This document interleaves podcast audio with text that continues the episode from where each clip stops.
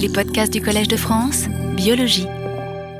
La signalisation donc du euh, récepteur de l'adrénoméduline, qui est assez bien connu et qui euh, a été effectuée sur, euh, d'une part, les cellules endothéliales et les cellules musculaires vasculaires qui expriment fortement l'adrénoméduline, et d'autre part sur les cardiomyocytes. C'est là que l'on a le maximum, je dirais, d'indications, et c'est ce qui nous intéresse le plus aujourd'hui. Mais l'adrénoméduline est aussi exprimée dans les tumeurs, euh, dans les lignées cellulaires tumorales, et étant donné l'intérêt potentiel de bloqueur de l'adrénoméduline euh, pour euh, la tumorigénèse, la signalisation a été assez bien étudiée aussi. Les voies de signalisation sont triples. Il y a d'une part la stimulation de la cyclase, la production euh, d'un MP cyclique et euh, l'activation de la protéine kinase A. Ceci d'ailleurs était la base de la découverte de l'adrénoméduline, augmentation de la MP cyclique intraplaquettaire. Deuxième voie de signalisation importante, c'est l'activation de la NO-synthase endothéliale, et donc l'adrénoméduline est capable d'augmenter la production de monoxyde d'azote. Et euh, on le reverra, mais l'effet hypotenseur de l'adrénoméduline, qui avait été découvert dès 1993, est en grande partie lié à la production de NO. Et puis, il y a enfin la possibilité de phosphorylation de MAP kinase et euh, d'extracellular receptor kinase, donc ERK, qui euh, euh, est induite par l'adrénoméduline, par transactivation vraisemblablement avec des récepteurs tyrosine kinase, des récepteurs de croissance.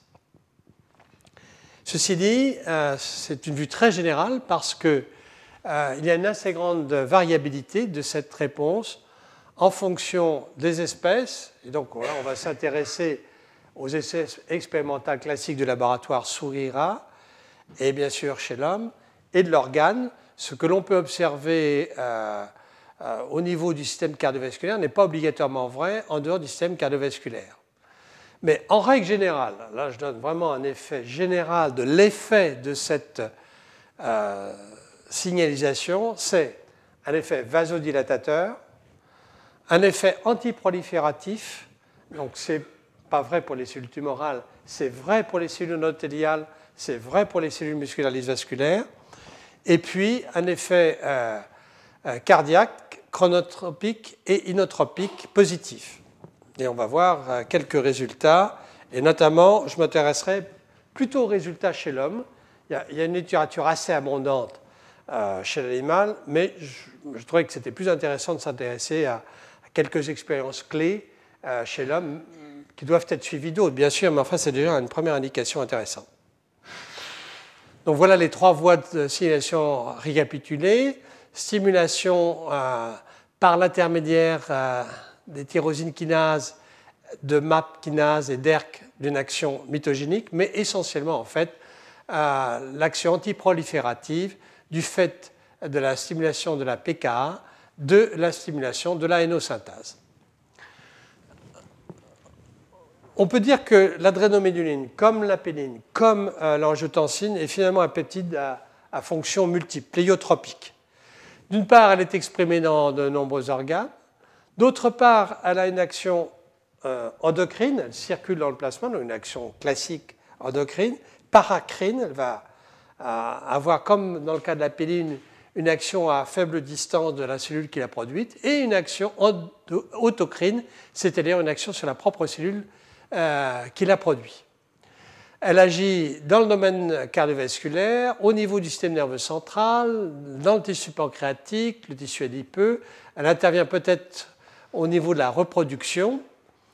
Mais euh, je voudrais m'attacher au développement du système vasculaire sanguin et lymphatique et voir aussi euh, quelles peuvent être les implications cliniques de ce peptide à l'heure actuelle, même s'il y a encore beaucoup de choses qui restent inconnues et à découvrir.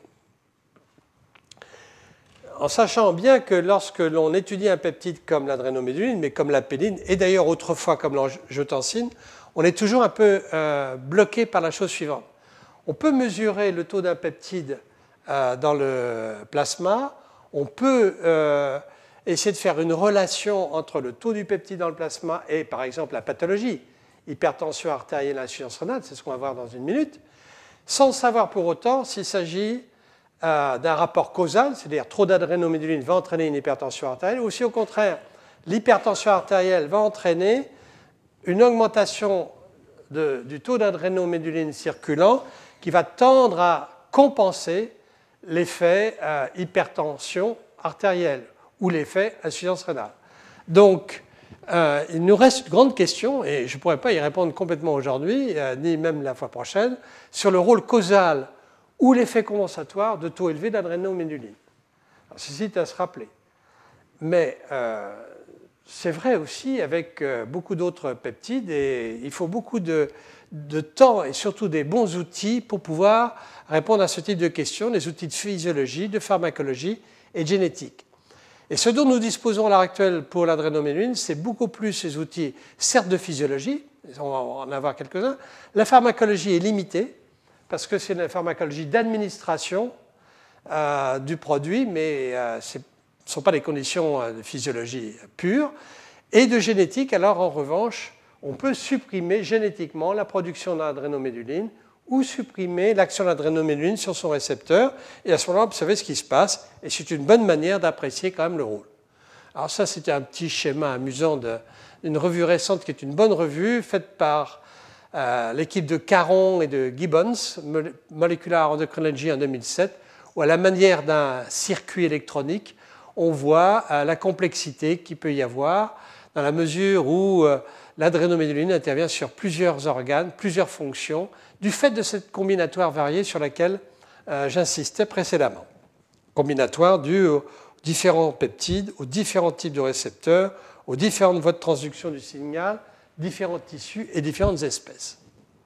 Alors sur le cœur, je reviens sur ce que je disais, un effet inotrope positif, un effet chronotrope positif, une augmentation du flux sanguin coronarien, l'adrénoméduline augmente la transcription de l'ANP, qui est un peptide à effet vasodilatateur, natriurétique, euh, fabriqué comme d'ailleurs l'adrénoméduline au niveau du cœur et tout particulièrement au niveau des oreillettes et aussi d'ailleurs du ventricule dans les situations euh, rapides et d'urgence. Euh, et l'adrénoméduline a, en ce qui concerne l'hypertrophie cardiaque, un rôle qui est, je dirais, mixte. elle inhibe la production, elle inhibe, si vous voulez, l'hypertrophie ventriculaire gauche, euh, euh, notamment lorsqu'il existe un infarctus du myocarde, euh, elle a une action inhibitrice sur la prolifération, pas la prolifération, mais l'hypertrophie des cardiomyocytes. Elle inhibe aussi la production de la matrice extracellulaire de ces cardiomyocytes. Elle a une action antimitotique sur les fibroblastes cardiaques, mais sur des cardiomyocytes en culture, dans des conditions euh, euh, euh, purement in vitro, elle peut avoir une action de type hypertrophique. Donc cette action anti-hypertrophique s'exerce notamment lorsqu'il existe une stimulation par ailleurs sur les cardiomyocytes telle qu'elle est effectuée au cours et au décours de pathologies comme l'infarctus du myocarde expérimental ou l'hypertension artérielle par bandage aortique. Au niveau pulmonaire, elle a un effet vasodilatateur et bronchodilatateur et un effet anti-inflammatoire. Donc, en un mot, encore une fois, un effet euh, positif sur le cœur, les vaisseaux, la circulation pulmonaire. Sur les vaisseaux, on va le voir dans un instant, elle baisse la pression artérielle euh, de façon relativement durable et dose dépendante. Donc, elle élève la fréquence cardiaque du fait de la baisse la pression artérielle et une activation réflexe du système nerveux sympathique, une élévation euh, du débit cardiaque. Les vaisseaux de résistance et de capacitance sont affectés, donc il y a une baisse euh, de ces résistances. Euh, une angiogénèse, ça c'est un élément nouveau et sur lequel je reviendrai ultérieurement, dans les tissus ischémiques, et un effet mitogénique sur les cellules endothéliales. Ça va de pair, bien sûr, avec l'angiogénèse qui est promue par l'adrénoméduline. L'effet vasodilatateur est médié par euh, euh, le monoxyde d'azote et on, l'observe et on le constate parce que le blocage euh, de la hénosynthase par un produit comme la LNAM, qui va bloquer donc l'activité de la hénosynthase, va bloquer la production de héno, va abolir l'effet vasodilatateur, pratiquement l'effet complet de vasodilatation de l'adrénoméduline. L'adrénoméduline stimule, comme je l'ai dit, euh, la hénosynthase endothéliale, d'une part par l'augmentation de calcium intracellulaire qui va activer euh, la, la, hénosynthase, et d'autre part par la voie PI3 kinase AKT qui va favoriser la phosphorylation de la hénosynthase et favoriser la production de NO. Donc c'est assez clair euh, pour le système cardiovasculaire. Il y a d'autres actions qui sont indirectement reliées au système cardiovasculaire, mais qui sont importants. Dans les surrénales, l'adrénoméduline a une action intéressante qui est d'inhiber, semble-t-il, la sécrétion d'aldostérone. Or, euh, il est intéressant d'essayer d'avoir un produit qui, à la fois, est un chronotrope euh, positif, inotrope positif, vasorelaxant et inhibant la production d'aldostérone. Dans le rein, l'adrénoméduline augmente le flux sanguin rénal, la diurèse et la natriurèse, mais euh, ces actions et notamment euh, l'augmentation de l'infiltration glomérulaire que l'on peut observer euh, s'effectue à des doses relativement importantes d'adrénoméduline. Il y aurait une inhibition de la prolifération des cellules mésangiales, ce qui est assez logique dans la mesure où ces cellules mésangiales qui se trouvent au niveau du glomérule sont des cellules musculaires lisses euh, vasculaires, somme toute, et au niveau de l'hypophyse, une inhibition de la sécrétion d'ACTH et de vasopressine l'inhibition de la sécrétion de vasopressine, c'est finalement superposable à, l'effet de la péline et un effet de nouveau intéressant puisqu'on supprime une hormone antidiurétique et vasopressive avec l'adrénoméduline, semble-t-il. Au niveau du système nerveux central, et là je m'intéresse uniquement à la régulation cardiovasculaire, l'adrénoméduline augmente le flux des artères vertébrales par voie intracérébro-ventriculaire, elle a une action paradoxale par rapport à tout ce que je vous ai dit, c'est une élévation de la pression artérielle. Mais là, il s'agit d'un effet très pharmacologique, euh, intracérébro-ventriculaire, et il n'est pas sûr du tout euh, que euh, cet effet-là intervienne dans l'effet global de l'adrénoméduline. Enfin, l'adrénoméduline inhibe la prise d'eau et l'appétit pour le sel, et, je l'ai dit il y a un instant, stimule le système nerveux sympathique. Alors, rentrons maintenant dans quelques euh, études cliniques qui ont été faites d'abord chez le sujet sain. Alors, chez le sujet sain, euh, on a étudié chez des sujets euh, les effets hémodynamiques, hormonaux et rénaux de la perfusion de courte durée de l'adrénoméduline.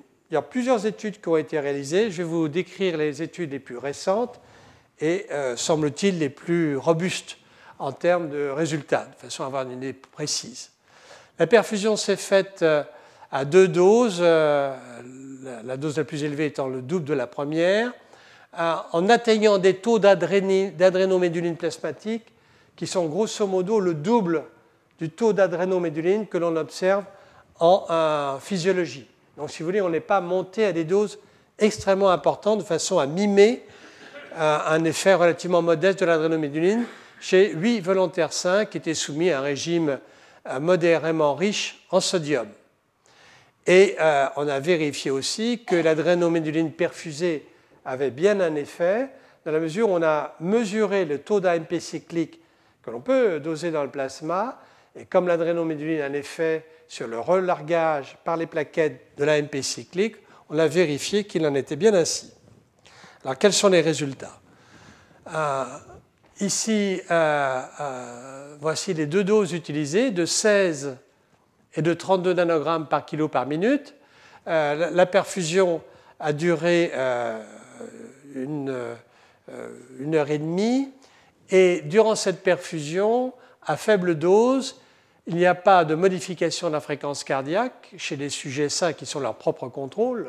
Ils ont reçu de façon aléatoire de l'adrénoméduline ou du placebo. Il y a à cette faible dose pas de modification de la pression artérielle peut-être une petite augmentation du débit cardiaque, mais très modeste. À la dose double, on observe cette fois-ci une accélération de la fréquence cardiaque de quelques battements par minute, une baisse non significative de la pression systolique et une baisse de la pression artérielle diastolique, mais qui est modeste de l'ordre de 8 à 10 mm de mercure, et une augmentation avec le temps, de nouveau c'était une perfusion euh, de 1 heure et demie, euh, une augmentation, ou, euh, même de 2 heures, une augmentation de, du débit cardiaque. Donc ceci est intéressant car corrobore ce qui avait été montré antérieurement, ce qu'on pensait être l'action de l'adrénoméduline, action inotrope positive, chronotrope positive, action vasodilatatrice. Au niveau euh, des dosages hormonaux, on observe une augmentation de l'ordre de 50% de la noradrénaline, tout ceci à la dose la plus élevée. Euh, l'adrénaline plasmatique n'est pas changée. Une augmentation du taux de prolactine. Il n'y a pas à cette dose-là, avec cette durée relativement modeste euh, de perfusion, de modification sur la diurèse ou sur l'excrétion urinaire de sodium. L'arénine est stimulée, euh, et ça c'est intéressant parce que ça va de pair sans doute avec la vasodilatation, l'activation réflexe du système nerveux sympathique, et l'aldostérone n'est pas euh, stimulée, alors que normalement l'aldostérone devrait suivre l'arénine. Donc c'est assez en faveur, effectivement, d'une inhibition authentique euh, de la production d'aldostérone par l'adrénoméduline. Voilà la première étude. Euh, et une deuxième étude a été faite euh, par les Japonais. En fait, il y a eu deux études qui ont été faites chez les Japonais, mais je vous en résume une qui est sans doute la plus complète dans Circulation euh, de 2000, suivie d'une autre chez les patients avec un infarctus du myocarde en 2002. Dans ces deux études, il y a eu une brève perfusion de l'ordre de 30 minutes de l'adrénoméduline, précédée d'une période placebo et suivie de nouveau d'une période placebo et on a euh, regardé un certain nombre de paramètres. Euh, d'une part, cette fois-ci, chez des sujets en insuffisance cardiaque congestive, donc sujets pathologiques, c'est la seule étude euh, dont on dispose à l'heure actuelle chez l'homme, et avec une comparaison, eux aussi, chez des sujets sains, ou apparemment sains. Alors, les résultats sont assez similaires, encore qu'ils soient plus marqués euh, que l'étude précédente chez les sujets sains. Ils sont plus marqués parce que, grosso modo, ils ont injecté une dose franchement plus élevée que la dose la plus élevée de l'expérience que je venais de vous rapporter. La baisse euh, chez les sujets sains est de l'ordre de 16 mm de mercure. Elle était grosso modo deux fois moindre euh, chez les sujets sains de l'expérience antérieure. Au cours de l'insuffisance cardiaque congestive, la baisse de la pression artérielle s'observe, mais elle est beaucoup plus modeste, de l'ordre de 8 mm de mercure.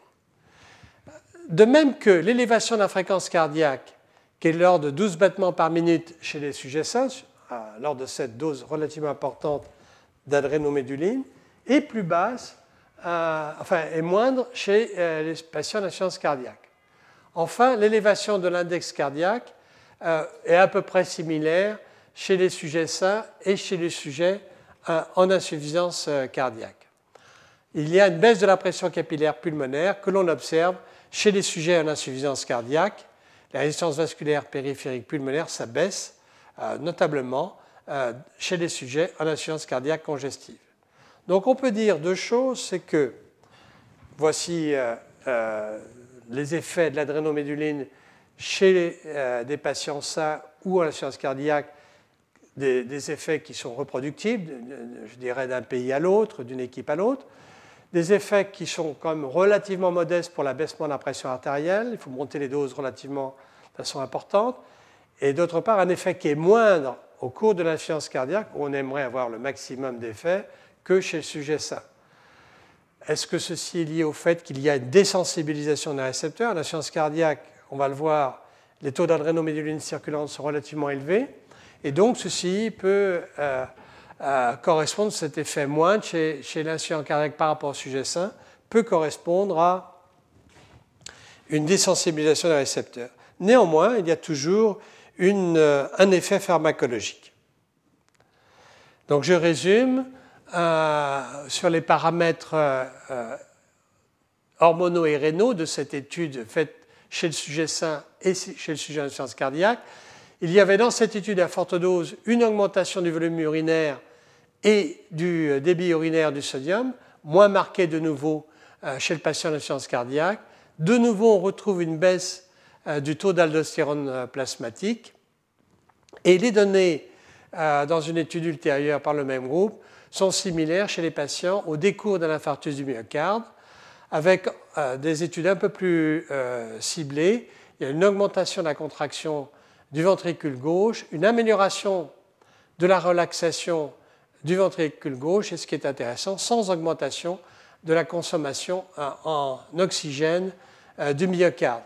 Et l'effet de l'adrénoméduline à cet égard est supérieur à l'effet du peptide natriurétique auriculaire. Donc l'adrénoméduline se trouve euh, avoir des effets intéressants, prometteurs, je dirais.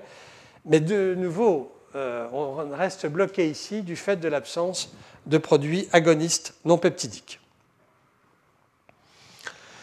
Euh, est-ce qu'on peut aller plus loin sur l'effet de l'adrénoméduline en pathologie cardiovasculaire expérimentale? Oui, même si on n'a pas de peptides, n'est-ce pas, agonistes, on peut au moins procéder de façon, euh, je dirais, un peu caricaturale, à une surexpression de l'adrénoméduline dans les tissus.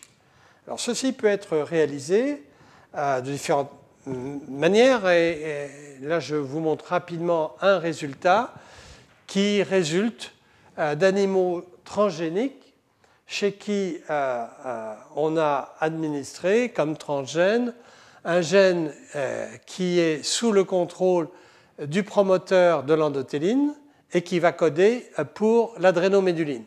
Alors, le promoteur de l'endothéline, l'endothéline, c'est euh, un, un, peptide qui est essentiellement synthétisé dans l'endothélium, comme euh, son nom l'indique, et qui agit à la fois sur les cellules endothéliales et sur les cellules musculaires vasculaires. Donc, on va surexprimer de cette façon-là, grâce à son promoteur, l'adrénoméduline dans les cellules endothéliales, mais aussi dans les cellules musculaires vasculaires euh, sous-jacentes, l'adrénoméduline.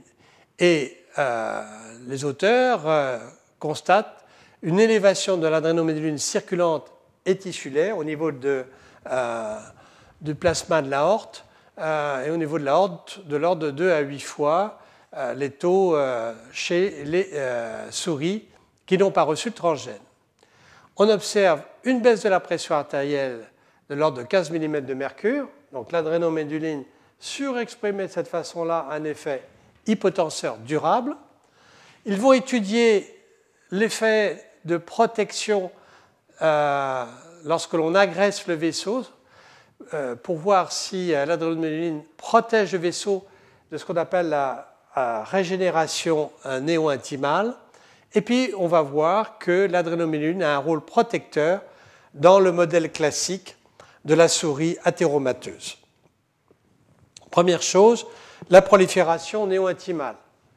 Euh, vous savez très certainement que lorsque l'on fait, euh, euh, lorsque l'on a une, une, sténose coronaire, il faut dilater la sténose coronaire, c'est la manière la plus efficace, mais que souvent, même si on pose un stent, c'est-à-dire un petit ressort à l'intérieur de la coronaire, il y a prolifération intimale, c'est-à-dire que le vaisseau euh, réagit contre l'agression de la dilatation et de la pose d'une stent par euh, une euh, prolifération des cellules musculaires lisses qui vont faire une espèce de néo-intima, une pseudo-intima, qui vont progressivement oblitérer la région dilatée ce qui explique que très souvent les patients doivent avoir un contrôle et souvent donc une redilatation.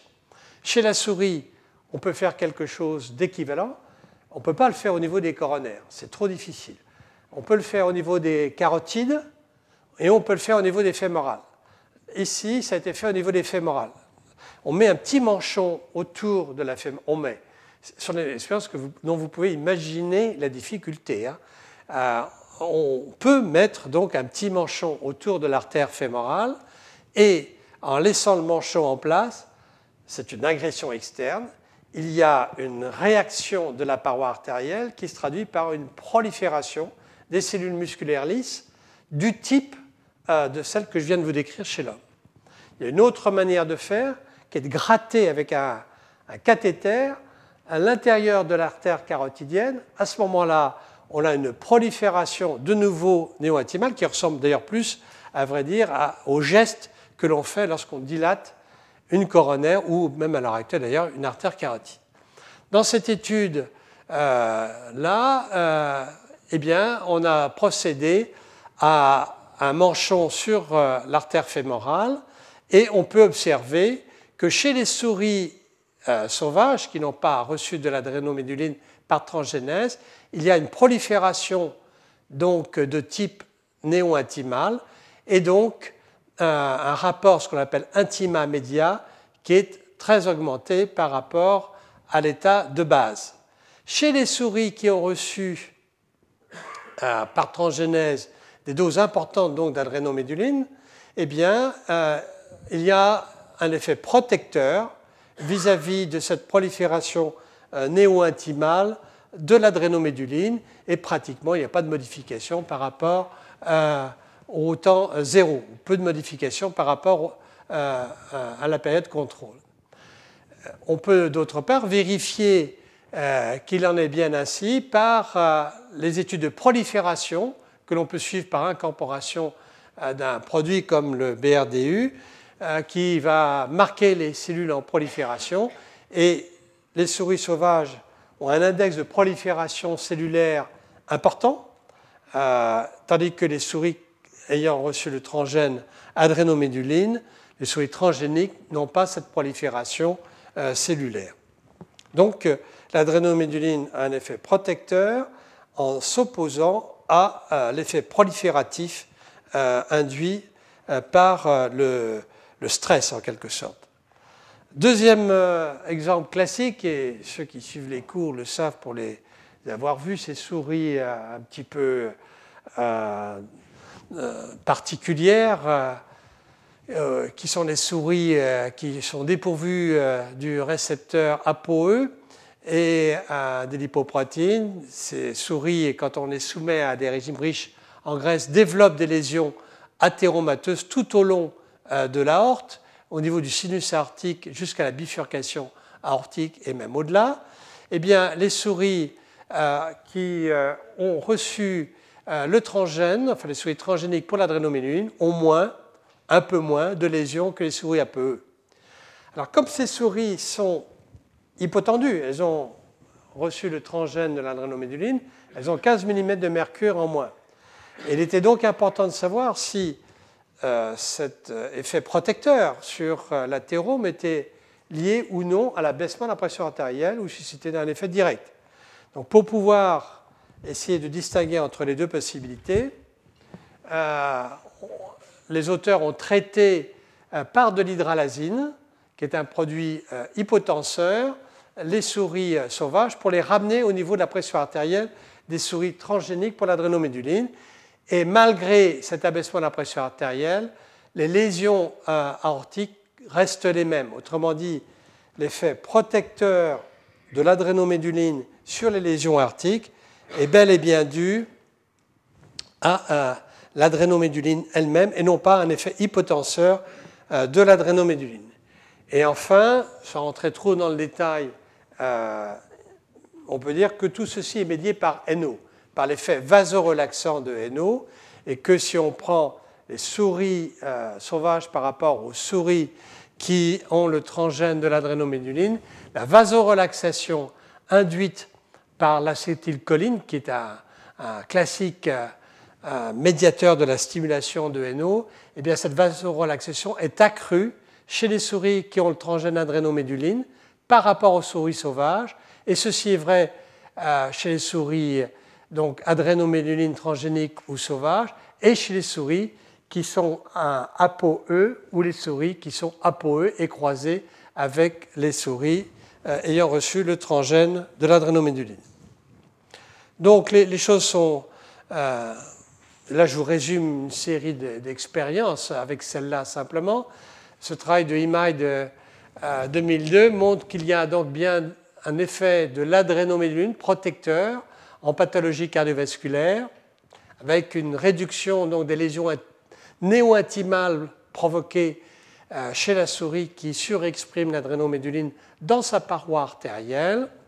Et de même, il y a une réduction de l'athérome chez les souris adrénoméduline à ApoE lorsqu'il y a ce croisement. Il y a moins de souris qui développent, enfin il y a moins de lésions athéromateuses développées. Tout cela est indépendant de la baisse de la pression artérielle et en grande partie euh, induit par la production de NO dans la paroi artérielle sous l'effet euh, de l'adrénoméduline. Il y a une deuxième expérience qui a été faite, exactement similaire à celle-là, qui a été la surexpression de RAM2. Vous savez, cette partie du co-récepteur de l'adrénoméduline. Eh bien, simplement en surexprimant exactement pareil, hein, RAM2, on s'aperçoit que euh, l'adrénoméduline a un effet hypotenseur plus marqué que les souris témoins et que euh, la prolifération néo-intimale et l'athérome euh, sont réduits par rapport aux souris témoins. Donc tout cela va de façon relativement logique et de pair. Chez l'homme, on observe euh, dans la science cardiaque décompensée une augmentation des taux euh, d'adrénoméduline et des deux formes, les formes euh, inactives et les formes actives. Il n'y a pas de modification de l'amidation, donc le rapport entre formes inactives et actives reste le même. Toujours chez l'homme, il y a une augmentation de l'ARN messager codant pour l'adrénoméduline j'ai indiqué que l'adrénaline améliore un certain nombre d'index euh, cardiaques euh, chez, euh, chez l'homme et un effet qui, somme toute, se rapproche à celui que j'ai décrit pour la pédine. L'adrénomélinine est non seulement augmentée dans science cardiaque décompensée, mais dans d'autres pathologies, comme par exemple l'hypertension artérielle essentielle, mais aussi dans les maladies euh, rénales, euh, comme on va le voir dans un instant, et aussi de façon très caricaturale dans le choc septique. Voici quelques taux plasmatiques d'adrénoméduline, avec quand même une réserve hein, sur l'interprétation, étant donné la difficulté des dosages que j'ai signalés. Mais il y a une certaine logique ici. Vous voyez les taux normaux vous voyez que l'hypertension artérielle suivant son grade, sa gravité qui est indiquée par ces index OMS, il y a une légère augmentation du taux d'adrénoméduline, mais personne à l'heure actuelle ne pense que réellement l'adrénoméduline est en quoi que ce soit un marqueur d'hypertension. C'est simplement pour l'instant à mettre dans le lot des, euh, enfin, dans, le lot des, des anomalies que l'on observe au cours de l'hypertension artérielle essentielle. Lors de l'insuffisance rénale, il y a une augmentation euh, du taux plasmatique d'adrénoméduline qui va en croissant en fonction du degré de sévérité euh, de l'insuffisance rénale. Plus l'insuffisance rénale est sévère, plus les taux d'adrénaline, qui peuvent atteindre trois fois le taux de la normale, s'élèvent. Et puis, euh, exactement d'ailleurs comme pour la péline, dans l'insuffisance cardiaque congestive, eh bien, les taux plasmatiques sont normaux euh, au stade 1, au premier, premier, stade de la classification de New York euh, pour euh, l'insuffisance cardiaque, et progressivement en fonction de la sévérité, il y a une élévation du taux avec des taux vraiment élevés dans les insuffisances cardiaques congestives complètement décompensées, le, le stade 4 de l'insuffisance cardiaque congestive. Je dois dire qu'il y a juste une étude qui vient de paraître qui est intéressante, une étude de Framingham, vous savez, la corde de Framingham, c'est cette corde qui est suivie depuis 1947 dans la petite ville de Framingham, au nord de Boston, où, euh, sur une ville de 6000 habitants, euh, on a suivi un grand nombre de patients. il y a évidemment toujours un intérêt à regarder ce qui est décrit dans Framingham, c'est l'étude la plus, la plus solide en matière d'études longitudinales. Le point intéressant dans cette étude-là, c'est qu'on regarde ce qui se passe, non pas sur une génération, mais sur trois générations possible. À l'heure actuelle, on est à la troisième génération, 47-69, 2009 je veux dire.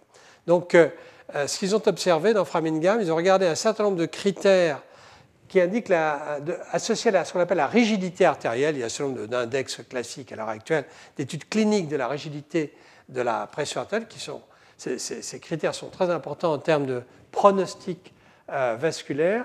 Eh bien, de tous, les, de tous les paramètres qu'ils ont étudiés, ressortent trois paramètres intéressants l'homocystéine, euh, l'ANP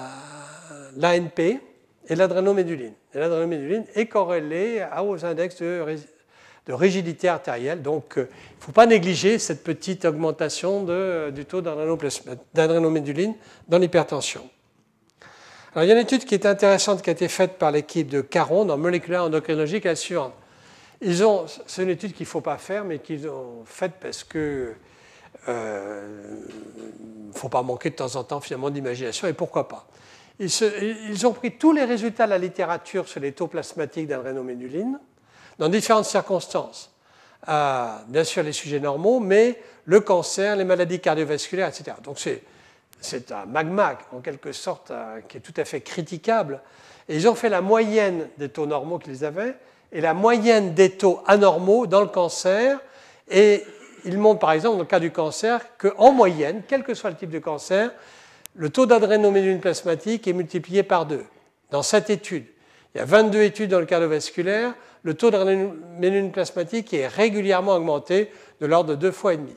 Ce qui ressort, et c'est pour ça que je vous montre cette étude, c'est deux choses, euh, où là vraiment ça ressort. C'est la grossesse normale et d'autre part le choc septique.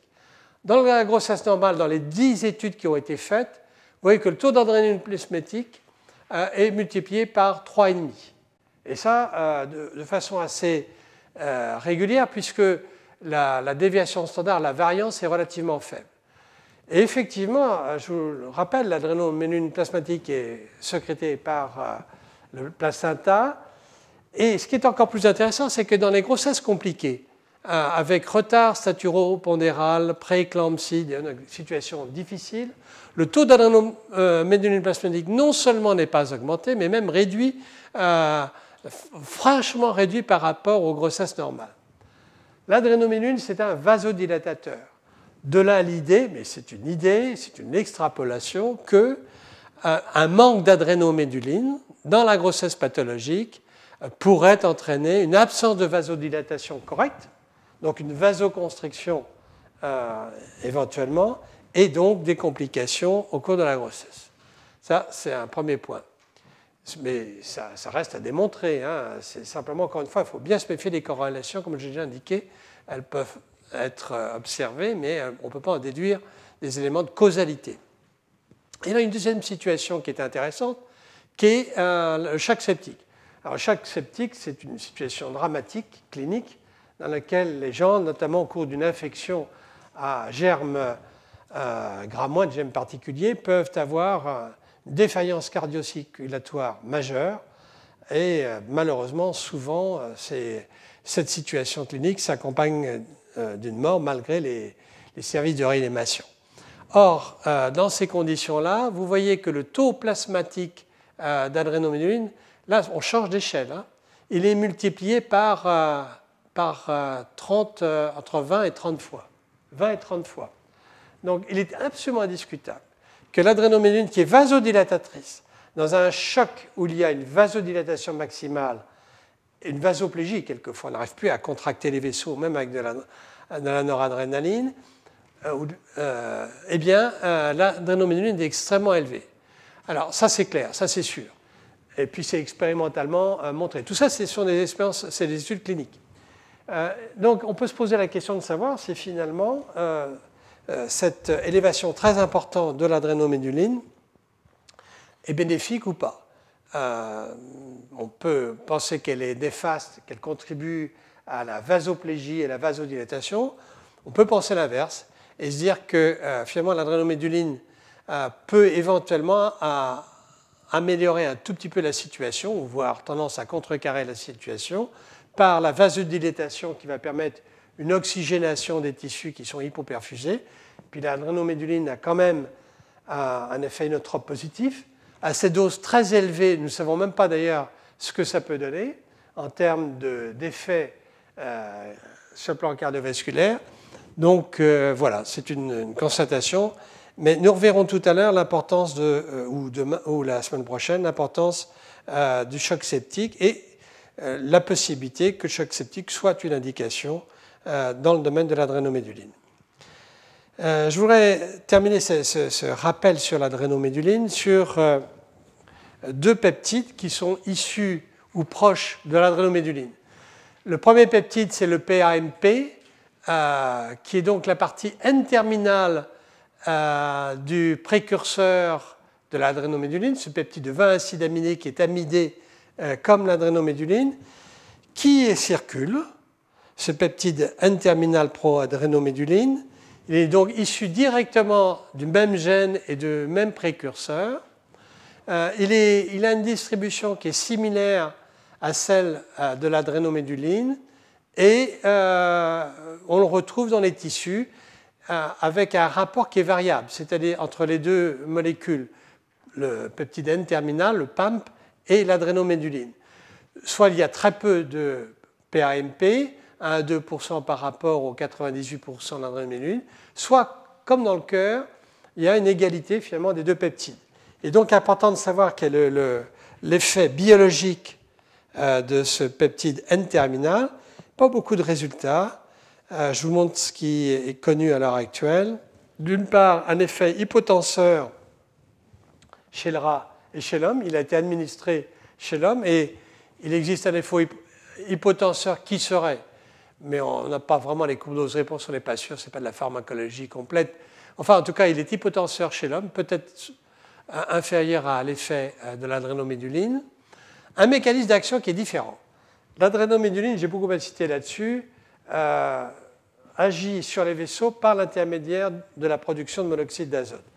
Dans le cas du PAMP, l'effet hypotenseur serait en fait une action euh, d'inhibition de la transmission nerveuse noradrénergique au niveau de la jonction neuromusculaire. Donc ce serait un peptide qui interviendrait sur la libération ou la capture euh, de la noradrénaline au niveau de la jonction entre les euh, neurones et les cellules musculaires vasculaires.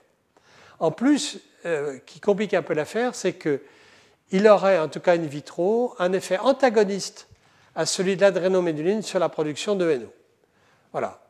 On n'en sait pas beaucoup plus. Sinon qu'il est pro-angiogénique et même puissant pro-angiogénique en induisant notamment un certain nombre de gènes impliqués dans l'angiogénèse, comme le facteur de croissance euh, vasculaire de l'endothélium, le VEGF, le fibroblast growth factor. Puis alors, il y a un autre peptide dont euh, je vous dis simplement un mot parce qu'il a été euh, découvert récemment, mais il est intéressant car il est proche de l'adrénoméduline, c'est celui qui est le plus proche de l'adrénoméduline dans cette superfamille de la calcitonine et du CGRP. C'est donc l'adrénoméduline 2 ou intermédine, euh, qui est un, peptide codé par un gène, cette fois-ci différent du gène de l'adrénoméduline.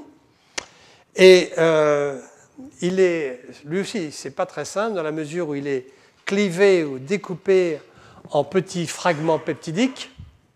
Sa distribution est proche de celle euh, de ses congénères hein, ou de ses cousins un peu éloignés, le CGRP et l'adrénoméduline.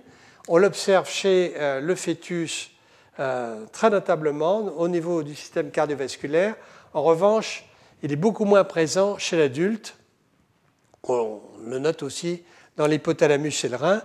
Et il n'y a pas encore beaucoup d'autres choses qui sont connues, sinon qu'il se lie préférentiellement au récepteur du CGRP, qu'il a des actions qui se rapprochent énormément de celles de l'adrénoméduline, dilatatrice, effet inotropique et chronotrope euh, positif, un effet protecteur comme l'adrénoméduline, notamment dans des modèles d'ischémie et reperfusion, mais finalement, euh, on reste euh, avec un point d'interrogation dans la mesure où on ne sait pas exactement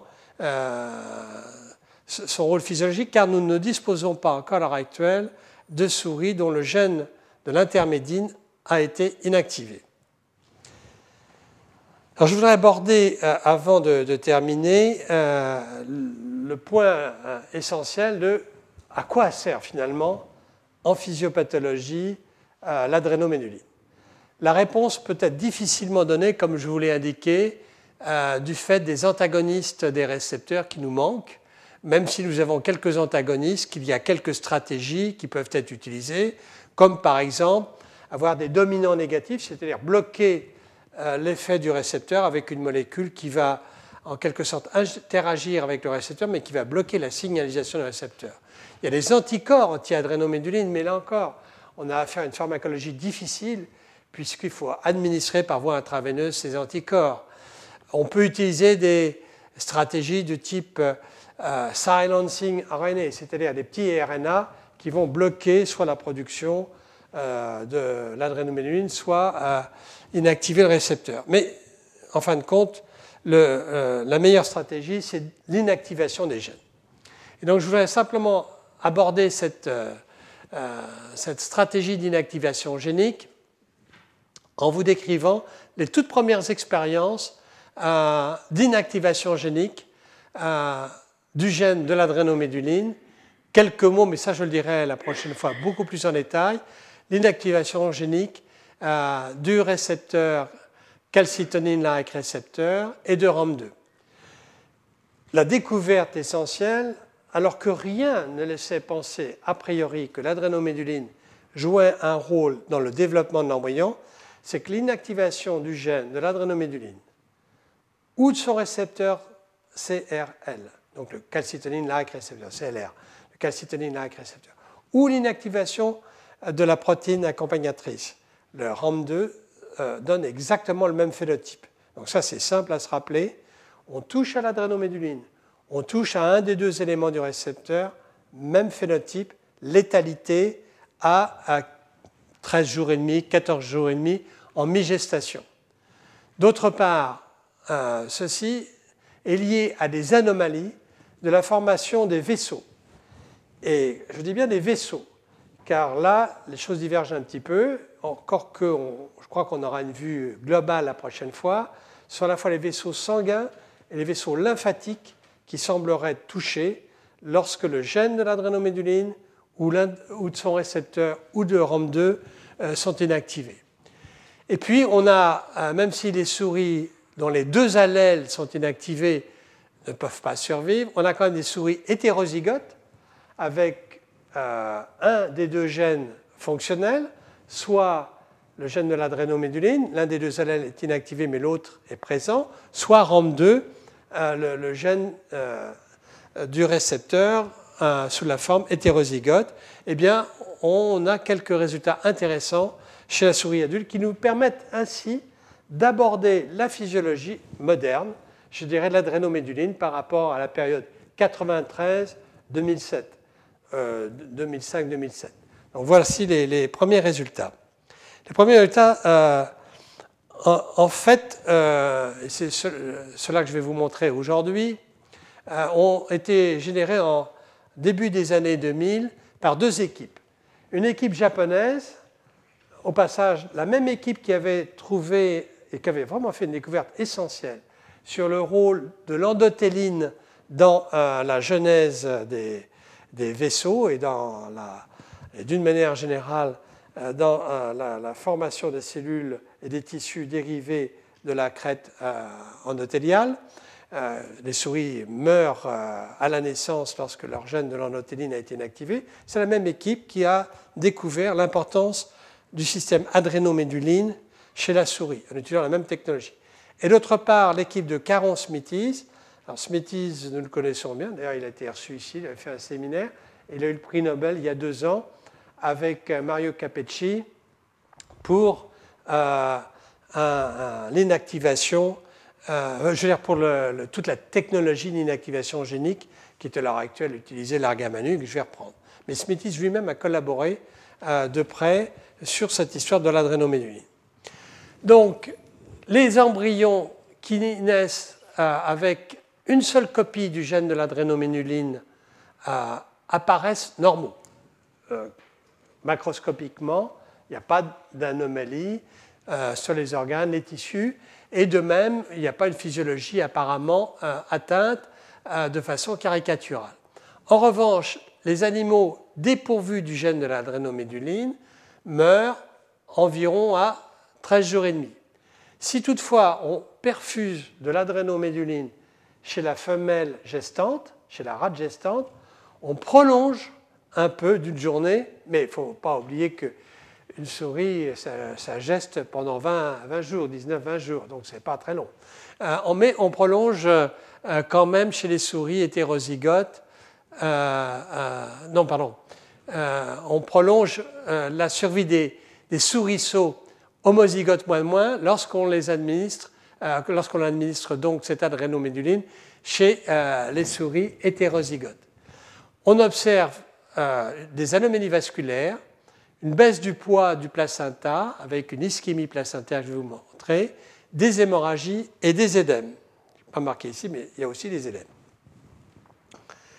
Alors, l'expérience de Caron et Smithis permet de voir l'expression de l'adrénoméduline au cours du développement, dont je ne vous ai pas dit un mot jusqu'à l'instant, parce qu'ils ont utilisé euh, des souris où l'un euh, des deux allèles du gène de l'adrénoméduline est remplacé par un allèle où l'adrénoméduline, le gène de l'adrénoméduline est en fait remplacé par un gène qui va coder pour une protéine fluorescente, haute prix Nobel au passage.